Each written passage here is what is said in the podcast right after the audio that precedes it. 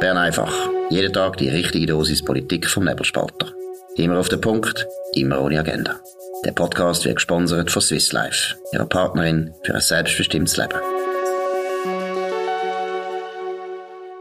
Ja, das ist die Ausgabe vom 8. September 2022. Dominik Feusi und Markus Somm und mit einem Spezialgast, wo wir uns sehr freuen, Marcel Odermatt, Bundeshausredakteur von der Weltwoche.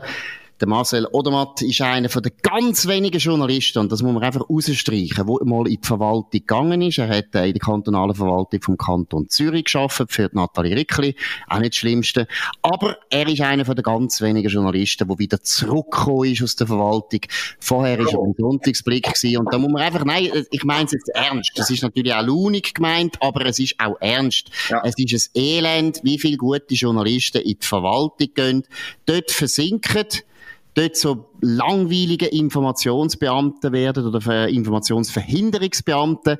Marcel, sag mal schnell, stimmt das Vorurteil oder wie würdest du das beurteilen? Also ich glaube, das Vorurteil, das ist, trifft äh, zu. Also ich habe gemerkt relativ schnell, dass Journalismus der interessanteste Job ist, was es überhaupt gibt. Und auf dem Grund bin ich nachher auch wieder zurückgekommen und nachher das Angebot und die Möglichkeit gegeben, wieder bei der Weltwoche da wieder einzusteigen.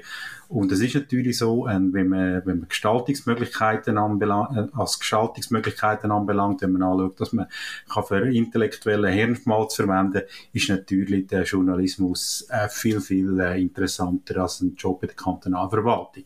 Aber man darf das auch nicht, man darf das nicht, ich würde das auch nicht zu gering schätzen, dass wir relativ gut funktionierende Verwaltung haben in der Schweiz ist einer der wichtigen Standortvorteile, die das Land hat. Das sehen wir auch im Vergleich zum Ausland. Also insofern eine gut funktionierende Verwaltung ist, hat einen gewissen Wert für uns alle. Gut, das muss ich jetzt natürlich sagen und das nehmen wir so zur Kenntnis. Selbstverständlich, wir sind auch nicht gegen Verwaltung, wir finden nur, sie ist zu gross, oder? Natürlich. Gut, das findet Marcel sicher auch. Aber noch schnell eine Frage, Marcel.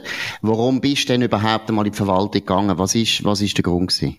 Also wenn ich ganz ehrlich bin, das ist ein, äh, das hat damit zusammengehangen. Ich bin äh, ja 15 Jahre beim äh, Blick, Sonntagsblick gewesen.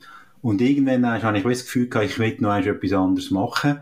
Und äh, wo ich dann aber nachher eine, in der kantonalen Verwaltung war, habe ich dann relativ schnell gemerkt, dass eigentlich das, was ich vermisst habe, oder also, was ich wählen ist einfach ich habe eine Veränderung, ich habe nicht mehr wählen, beim Blick arbeiten, ja. Ich habe etwas anderes noch gesehen und gar nicht aus dem Journalismus rausgehen.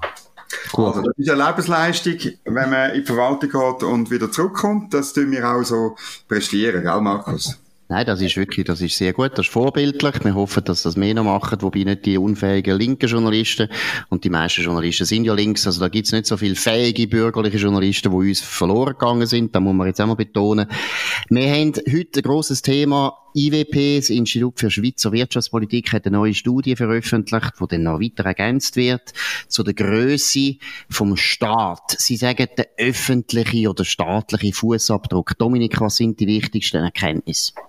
Ja, also ich bin sehr, sehr froh, dass da jemand einmal das wirklich super oder sauberst, muss man fast sagen, zusammengerechnet hat, wie groß der Staat ist. Der ist nämlich viel größer, als man uns immer sagt. Also insbesondere ähm, hat man Personalkosten angeschaut und man hat die Anzahl der Leute angeschaut. Oder 17 von allen Schweizer Beschäftigten arbeiten beim Staat oder bei staatsnähen Betrieb. Das ist deutlich mehr, als man findet, wenn man beim Bundesamt für Statistik schaut, weil das IWP halt noch neuer angeschaut hat, staatsnähe Betrieb einbezogen hat, wo faktisch nichts anderes ist als eben Staat. Dann kommt man auf 17 Prozent und dann, ähm, ähm, also ihr findet alles auf, auf nebelspalter.ch, aber was mich besonders, ähm, äh, ja, ich sage jetzt verrückt macht, ist, das Wachstum vom Staat hat zugenommen. Also die Rate, wie er wächst, steigt und sie steigt vor allem auf Bundesebene. Man kann eigentlich das abbrechen, je weiter weg vom Bürger der Staat ist, desto stärker wächst er.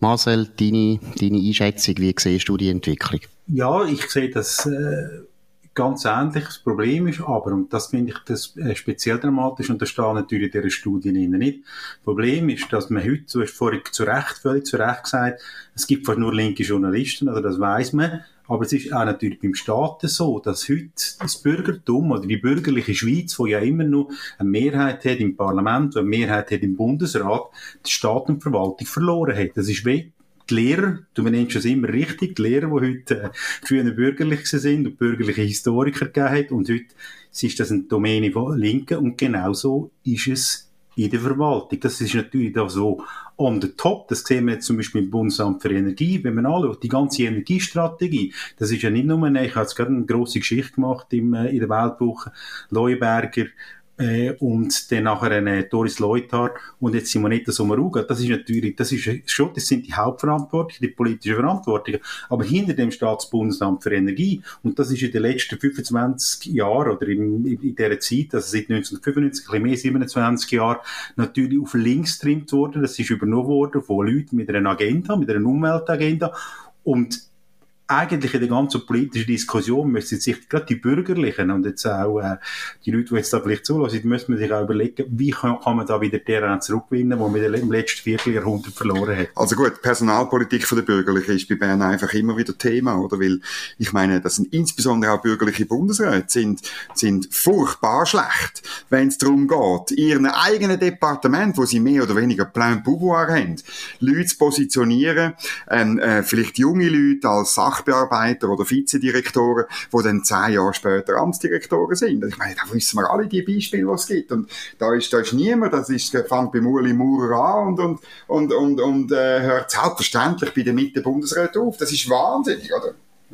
Sag mal, äh, Marcel, du hast ja das eben erlebt in der kantonalen Verwaltung. Du bist äh, näher bei einer bürgerlichen Regierungsrätin, SVP-Regierungsrätin. Äh, du hast es eigentlich aus der Nähe erlebt. Woran liegt es denn, dass die Bürgerlichen nicht schauen, dass sie in der Verwaltung auch, ein, also sie müssen ja eigentlich Mehrheit haben, wenn man schaut, wie die Bevölkerung tickt.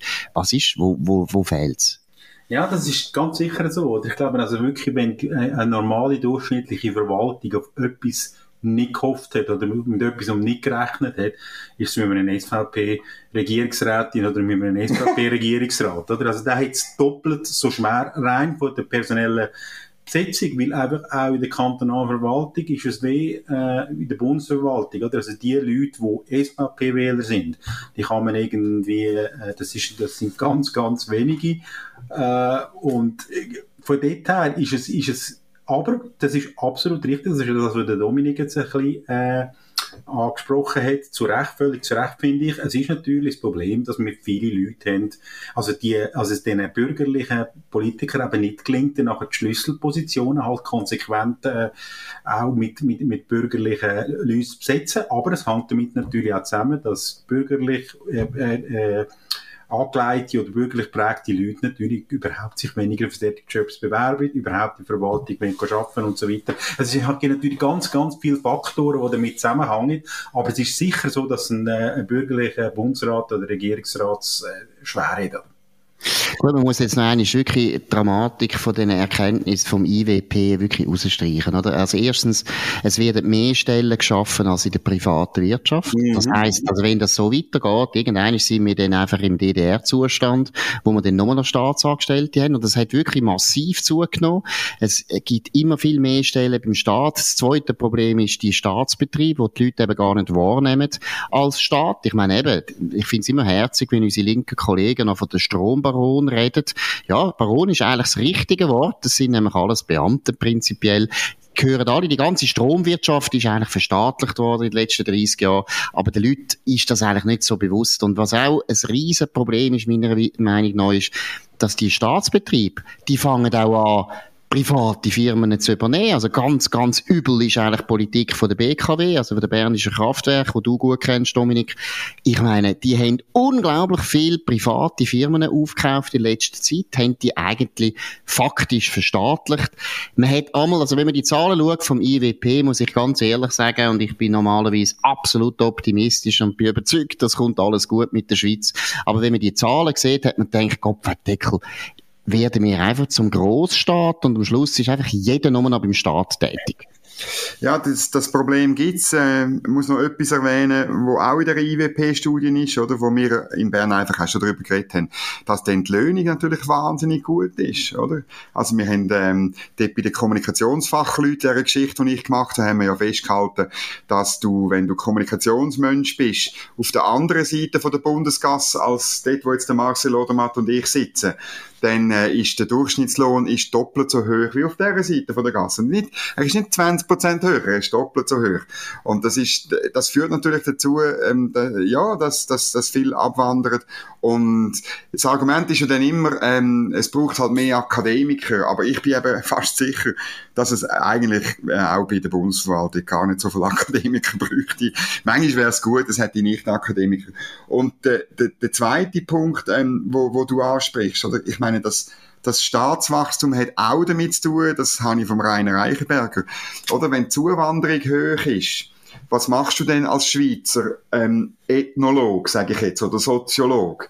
Du musst ja deine USP irgendwie in, in die Waagschale werfen und obwohl du vielleicht 0% patriotisch bist, ist eben das gleich deine, dein Schweizer Pass. Und du hast damit beim Staat natürlich einen, einen gewissen Vorteil. Und ich bin gerade am Wochenende in Luxemburg und in der Schweiz ist es ja auch so. Also es gehen immer mehr Schweizer gehen dann in die Verwaltung.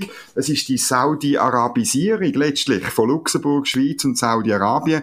Am Schluss haben wir einen riesigen Staat, wo wir Schweizer schaffen und alle alle anderen Jobs werden gemacht von irgendwelchen polnischen Einwanderern.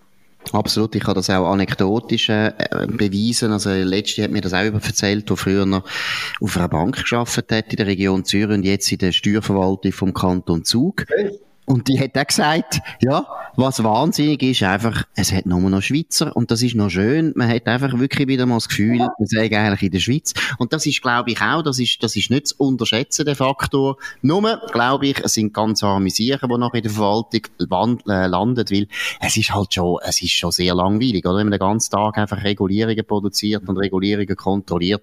Ich muss ehrlich sagen, das ist also schon ein trauriges Schicksal also die Saudis als Vorbild, ich weiß nicht, aber du hast völlig recht, das ist eines der grossen Probleme.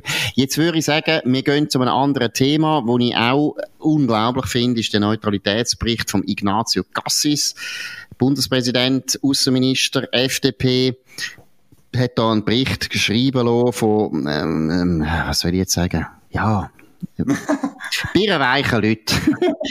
Nein, ist sehr differenziert. Nein, ein Bericht, den man eigentlich von Anfang an schon gewusst hat, der hat, äh, der hat wahrscheinlich gar keine Chance. Aber dass es so deutlich keine Chance hat, das ist überraschend. Dominik, du hast recherchiert, du und der Serkan Albrecht haben auch recherchiert, die wissen mehr, was ist eigentlich passiert, dass die Ignazio Cassis da einen Bericht hat müssen vorlegen im Bundesrat, wo offensichtlich niemand gut gefunden hat. Also müssen vorlegen ist übertrieben. Er hätte ihn können zurückziehen und das hätte er eigentlich sollen machen am Schluss, weil die Geschichte ist von Anfang an komplett verkachelt gewesen. Er ist dann gestern aufgelaufen. Ähm, es hat mir äh, eine sehr gut informierte Quelle hat gesagt, Spielbericht 6 zu 1 oder? Das machst du eigentlich nicht als Bundesrat, dann weißt du, dass es so rauskommst, ziehst es zurück. Aber ähm, der Fehler ist halt viel weiter vorher passiert, mit eben mit so einer Kommission aus, in Anführungs- und Schlusszeichen, bierenweichen Leuten, die eine eigene Agenda haben, die nicht an das grössere Ganze, nicht an die Interessen der Schweiz denken, die gemäß Bundesverfassung die Leitlinien der Außenpolitik müssen sein. Die haben da etwas geschwafelt von kooperativer Neutralität. Der Ignazio Cassis hat dann bereits den Fehler gemacht, von dem der Öffentlichkeit schon zu reden, oder? Ganz schlecht, nicht von Zeug reden, wo noch nicht im, im Trocknen ist, oder? Er hat dann die Kommission schaffen, er hat dann zwar die anderen Departemente schon einbezogen, aber immer nur auf so äh, Sachbearbeiter äh, technischer Ebene. Ähm, nie, er hat nie seine Kollegen im Bundesrat einbezogen, dann hat er den Bericht gemacht, da hat die NZZ und der Nebelspalter, wir haben darüber geschrieben, wir haben die, die wichtigsten Fakten gebracht, fünf Varianten hat er gebracht, es sind eigentlich ähm, alle Varianten, die etwas anderes zeigen, als wir heute haben, sind komplette, komplette Blödsinn. Es sind auch die Sätze, die da drin sind. Wenn das wirklich liest, ich verlinke den Artikel nochmal, es ist wirklich schlimm. Und man hat das dann reingeschickt in die Ämterkonsultation. Man hat gesagt, Ende August kommt denn das. Seit Ende August äh, ist, ist man da noch probiert, ein bisschen am Lobbyieren gewesen. Ähm, es hat einen Mitbericht gegeben, so viel wir informiert sind, haben die beiden SVP-Bundesräte Mitbericht geschrieben, aber auch der Alain Berset. Ähm, was interessant ist, dann haben sich sofort die anderen, also offenbar sowohl Karin Keller-Sutter wie Viola Amherd, vor allem bei Viola Amherd ist das interessant, weil sie natürlich als Verteidigungsministerin von der Neutralität mehr betroffen ist als andere, aber die haben sich dann zurückgehalten, sie haben dann so ein bisschen nobel keinen Mitbericht gemacht, weil sie gewusst haben, das Schiff ist im Untergang geweiht, der Eisberg ist so groß vor dem Büro von Ignazio Gassis, das gibt eine derartige äh, Katastrophe. Ja. und offenbar hat man im Media einfach weitergemacht bis zum letzten, bis man eben gestern, wie ich gesagt habe, 6 zu 1 untergegangen ist. Also bis der Eisberg da war. Aber Marcel, du hast letzte in der Weltwoche sehr kritisch über Ignazio Cassis geschrieben. Deine Einschätzung, was ist los mit dem? Warum säckelt der direkt in die Wand?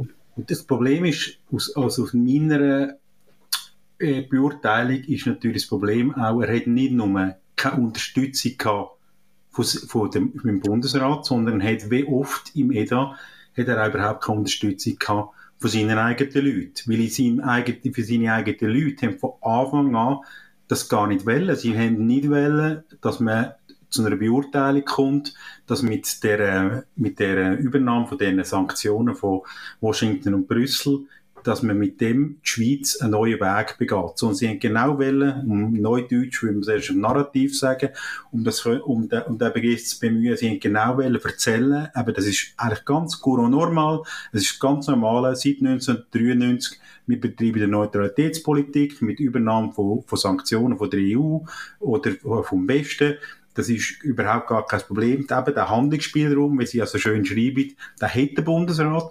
Und darum ist natürlich, ist er, ich glaube absolut, das ist korrekt, was, was der Dominik da recherchiert hat. Aber ich glaube auch, im EDA, seine eigenen Leute haben am Schluss überhaupt gar kein Interesse gehabt, dass es da zu einer, als es aber.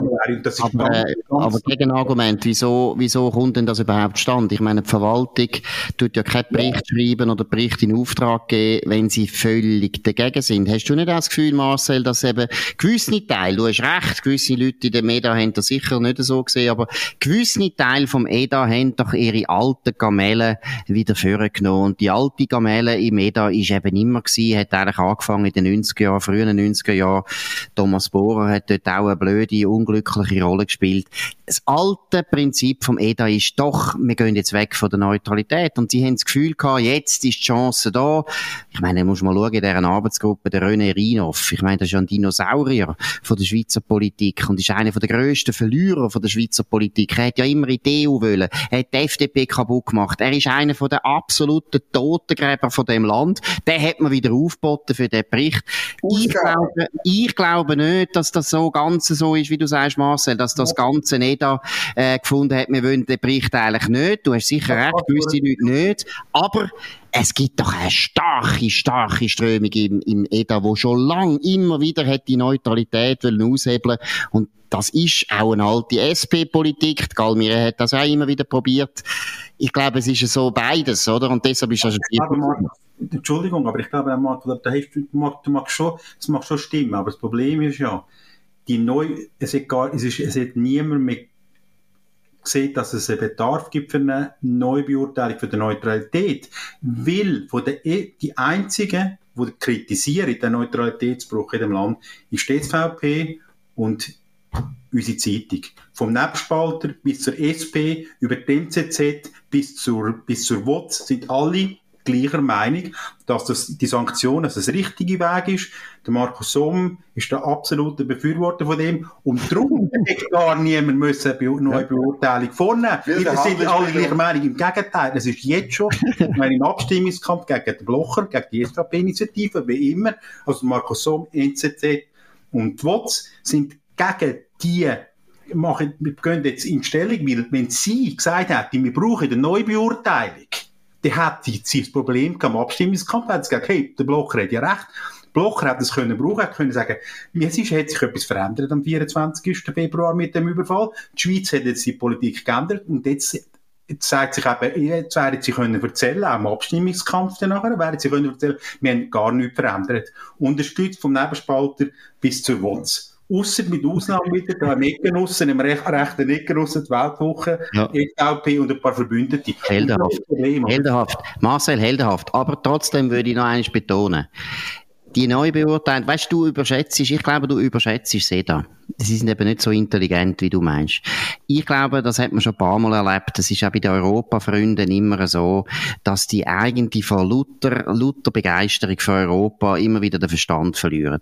Ich glaube, die, die Leute, die du jetzt hier genannt hast, die gibt's im EDA, das würde ich gar nicht beurteilen, äh, gar nicht bestreiten, aber das sind sehr intelligente Leute, die die Einschätzung gemacht haben. Aber andere sind anderer Meinung und die haben das Gefühl gehabt, das ist jetzt unsere Chance. Schauen wir mal schauen, voraus. Voraus ist ja die Jugendabteilung eigentlich von unserer Diplomatie. Das sind ja alles Leute, die nachher wollen Diplomaten werden und sind auch alles Leute, die ständig im Kontakt sind mit dem EDA und ein bisschen wissen, was EDA will und was es wünscht. Das Voraus hat das ja eigentlich alles schon vorgespurt gehabt, das neue Narrativ, oder eben die kooperative Neutralität und so weiter. Aber jetzt wisst auch. Ja, ich glaube wirklich, die sind so naiv und dumm gewesen, weil sie sind politisch dumm. Also muss man schon mal sagen, weißt, sie sind jetzt, glaube Verdeckel seit 30 Jahren am Verlieren. Da muss schon relativ dumm sein. Sie haben jetzt gemeint, jetzt machen wir den Sack zu. Und wir machen, gerade weil du ja gesagt hast, weil Nebelspalter bis WOTS alle gleicher Meinung sind, haben sie gemeint, ah, das ist super, da gibt uns einen riesen Schwung. Jetzt können wir die SVP und die Weltwoche und den Marcel Odermatt so isolieren, dass die keine Chance mehr haben. Und jetzt bringen wir das durch. Ich glaube, so ist die Überlegung gewesen, dass sie das Gefühl haben, eben, gerade weil jetzt der Konsens relativ groß ist für eine neue Interpretation von der Neutralität oder so haben sie das gesehen. Deshalb bringen wir das jetzt.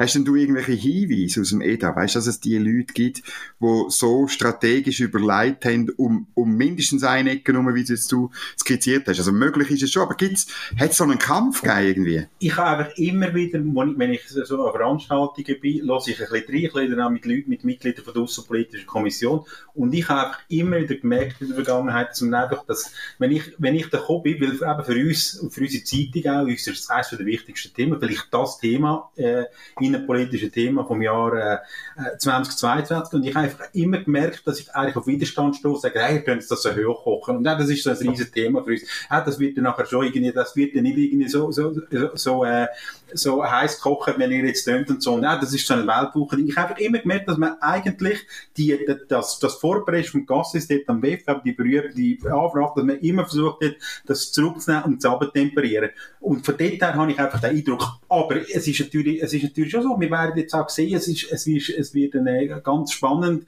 werden. Ich habe es gestern, vielleicht habt ihr das gestern abgesehen, ganz interessant, die Rundschau, wo auf Ascona gegangen ist, den Blocher besuchen. Und dort haben wir das auch, die haben einen riesen Beitrag gemacht, um das zu thematisieren, dass die Schweiz jetzt die EU-Sanktionen übernehmen betreffend China betreffend den Menschenrechtsverletzungen, oder? Es geht jetzt überall werden jetzt die Fronten öffnen und, und der Druck wird hoch bleiben und wie das dann nachher sich genau wieder in den nächsten Monaten entwickeln. Aber für den Gast ist es sicher, äh, ist es so, äh, ein Debakel. Ganz, ein Debakel. Es ist ein Debakel. Ganz, ganz und eine schwierige Situation, oder? Ich Aber das muss ich jetzt so sagen. Ich wieder rauskommen, ich weiß es nicht, oder?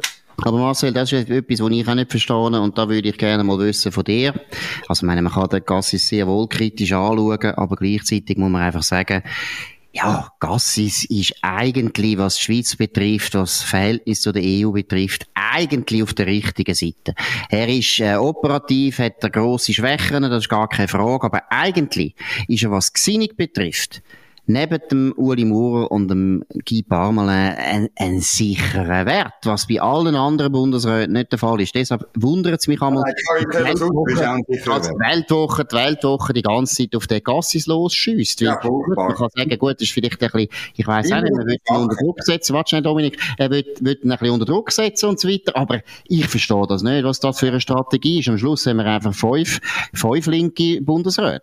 Und da ja, also meine was ich einfach immer wieder vernehme, ist, Gassi hat eine Schwäche. Und seine grösste Schwäche ist, finde ich, von außen betrachtet, ist, dass er allen Leuten das erzählt, was sie hören wollen. Also wenn ich mit SVP-Politikern rede, erzählen die mir, der Gassis hat gesagt, ja, ja, so und so, und dann auch die Neutralität, und das ist ganz, ganz wichtig, und ich werde schon dafür sorgen. Wenn ich mit Grünliberalen erzähle, dann sagen, nein, nein, das Rahmenabkommen, das muss jetzt kommen. Wenn man mit, mit SP-Leuten erzählt, er wieder etwas anderes, und das ist ein riesen Problem in dem politischen Betrieb, wenn du jemanden hast, der einfach eigentlich gar nicht ein politischer Mensch ist im eigentlichen Sinn, sondern wie irgendwie ein Fremdkörper ist in dem System inne und es einfach immer versucht, allen recht zu machen. Und das kannst du einfach nicht. Du kannst das, vor allem jetzt, wir sind in der grössten Krise, wir haben wirklich ganz, ganz eine schwierige politische Situation. Und wenn du dieser Lage, oder? In einer schönen Wettersituation, wenn wir sie jahrzehntelang hatten, ist das vielleicht möglich gewesen. Aber jetzt glaube ich einfach, es, es geht irgendwie nicht auf. Das ist so, oder? Er will geliebt werden und, und äh, er hat nicht gecheckt, in der Politik geht es nicht um Liebe.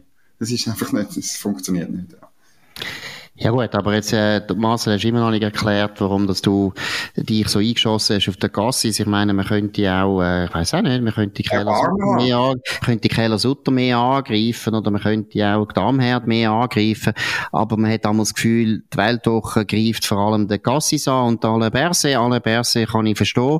Finde ich auch richtig, sind eine sehr gute Geschichten, die wir da haben. Aber beim Gassis, muss ich sagen, ist es ein bisschen selbstmörderisch, weil letztlich und äh, ihr steht ja der SVP nach, nicht, nicht gegen die SVP, aber ich verstehe jetzt nicht ganz genau, warum dass der Gassis immer so schlecht wegkommt.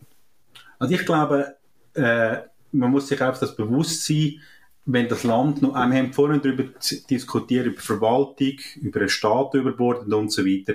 Eigentlich der letzte, einer der ganz, ganz letzten Trümpfe, wo die bürgerliche Schweiz hat, ja, für ein Schlusszeichen, ist die Vierermehrheit im Bundesrat. Das ist eines der ganz, ganz letzten Sachen. Das ist auch ganz, ganz wichtig jetzt auch, über, wenn man über jeden Rücktritt nachdenkt, muss man sich immer überlegen, ja, was würde das bedeuten? Wenn jetzt selber, ich sage, sagen wir jetzt, wenn zum Beispiel der Uli Maurer äh, zurücktritt, oder was würde das fürs Land bedeuten, wenn es die FDP einen Sitz verlieren? Das ist einer von den wichtigen Dinge. Und darum finde ich, wenn wir, gerade als, als bürgerliche Zeitung, müssen wir ganz genau anschauen, auch was die, was die, äh, was die Bundesräte, äh, bringen und respektive was sie machen, weil das ist einfach ein, ein, äh, etwas, von, etwas Entscheidendes. Man, man weiß nicht, wie lange es das noch wird bleiben, oder? Es wird ja auch, es ist ja auch ganz klar, dass die andere Seite das wette, oder? Dass ihnen das Ton im Auge ist.